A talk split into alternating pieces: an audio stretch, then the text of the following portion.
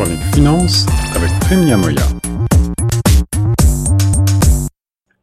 Vous êtes à l'écoute de Choc FM 105.1, ici Guillaume Laurent sur les ondes et j'ai le plaisir maintenant de rejoindre notre spécialiste de l'économie et de la finance. C'est Prime Niamoya avec qui je m'entretiens aujourd'hui. Bonjour Prime. Bonjour Guillaume. Tu vas bien? Ça va très bien, merci. Alors Prime, j'ai le plaisir de parler euh, d'économie avec toi depuis maintenant plusieurs mois. On a décortiqué ensemble la crise du Covid-19 que beaucoup euh, semblaient ignorer au début de l'année, puis euh, minimiser parfois. Aujourd'hui, elle est complètement omniprésente, cette crise.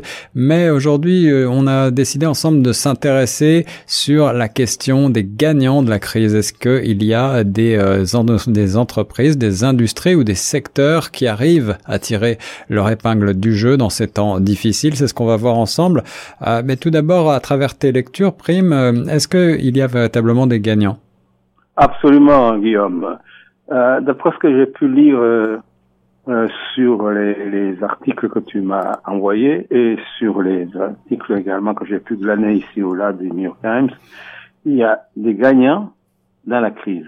Il s'agit essentiellement du numérique, du secteur du numérique et de la santé mais également les géants de la distribution, qui sont les grands gagnants du, de la crise Covid-19, Walmart, Costco, Amazon, euh, donc qui ont pu profiter parce que le secteur alimentaire en général se porte bien et même très bien.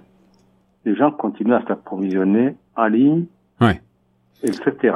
Alors, euh, toute, toute crise redistribue un petit peu les cartes, on le sait, mais là, on peut véritablement parler euh, de gagnants pour ces groupes qui étaient déjà euh, très présents, voire omniprésents sur sur la scène économique avant la pandémie.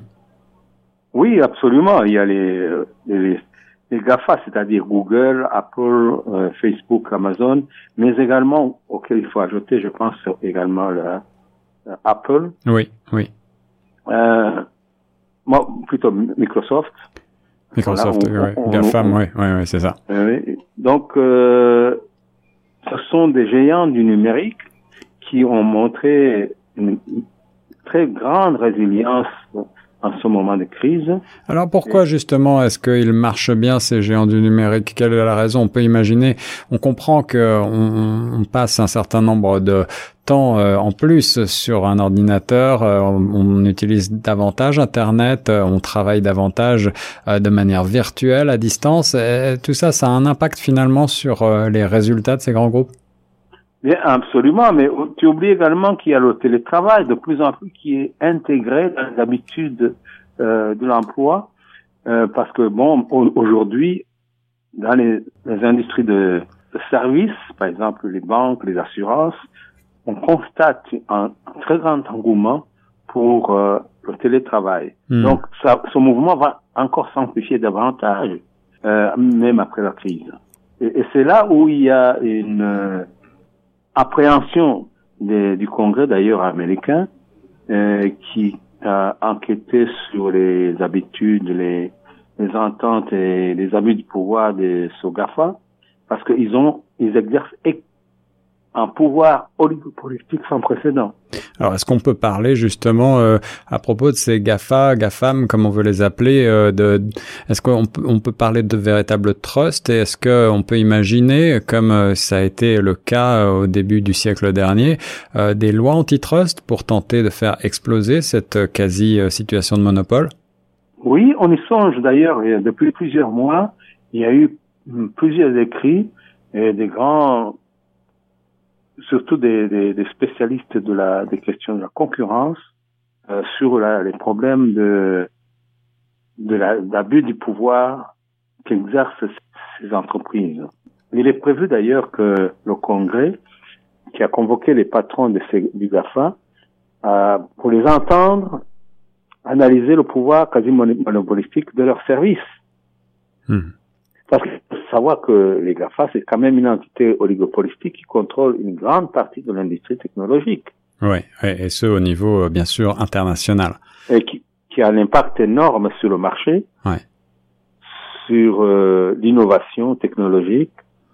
Et d'ailleurs, l'Union européenne a, a, plusieurs fois tenté de pouvoir modérer les, les, le pouvoir, les limites du pouvoir de ce GAFA. Alors les GAFA, euh, les industries numériques euh, sont euh, parmi les grands gagnants de cette crise. Tu parles également du secteur de la santé. Est-ce que tu peux m'expliquer pourquoi? Oui, parce qu'avec le Covid-19, il y a une demande énorme des, des, masques, etc. il y a aussi tout ce qui concerne le, matériel médical. Mm-hmm. Et, et, ce qui est quand même remarquable à souligner, ce que ce sont les fabricants chinois de matériel médical qui bénéficient généralement de généreuses subventions gouvernementales et crédits en termes de crédits, de marché, mmh, mmh. de recherche, et qui exercent également là aussi une, une, un pouvoir de monopole sans précédent. 90% par exemple de tout ce qui est euh, antibiotique provient de la Chine. Donc cette situation ne pourrait perdurer après la crise. Donc les États devront quand même encourager leurs propres industries. Alors justement, parlons un petit peu euh, des industries euh, locales. Je crois que celles-ci sont plutôt à la peine. Il n'y a pas véritablement euh, de relance pour le moment observée par les, les, économistes sur ce terrain des économies locales et de, de la consommation de l'achat local. C'est très difficile. Bon, à moins qu'il y ait une véritable volonté politique ferme de changer les choses, c'est un véritable choix difficile euh, entre l'autosuffisance recherchée et la décision d'investissement des entreprises. Hmm. Parce que les Chinois, par exemple, bénéficient, comme je l'ai dit tout à l'heure, de crédit, de marché. Écoutez, l'immense marché chinois peut absorber déjà les coûts de production. L'excédent qui serait exportable constitue pour euh, euh, les exportateurs chinois un coût relativement moins, moins élevé. Par contre, les autres pays doivent euh, pouvoir amortir déjà les coûts sur le propre marché. Donc la concurrence n'est pas possible, à moins qu'il y ait une subvention spéciale des euh, entreprises florissantes qui se sortent renforcées finalement et des pays euh, qui sont gagnants de cette crise. Qui dit gagnant dit aussi perdant. Prime. Est-ce qu'il y a des, des, des, secteurs qui souffrent particulièrement en ce moment plus que plus que d'autres?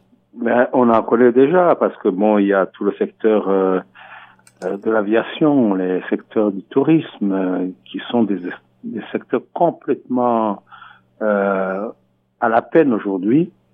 Et toutes les sociétés, les grandes sociétés comme Air France, Lufthansa, etc., ont ralenti leur leur mouvement. Donc c'est c'est dû essentiellement, évidemment, à la crise du tourisme dans le monde due au coronavirus. Donc, ces secteurs prendront beaucoup, beaucoup de temps pour euh, retrouver leur, euh, leur niveau d'avant la, d'avant la crise.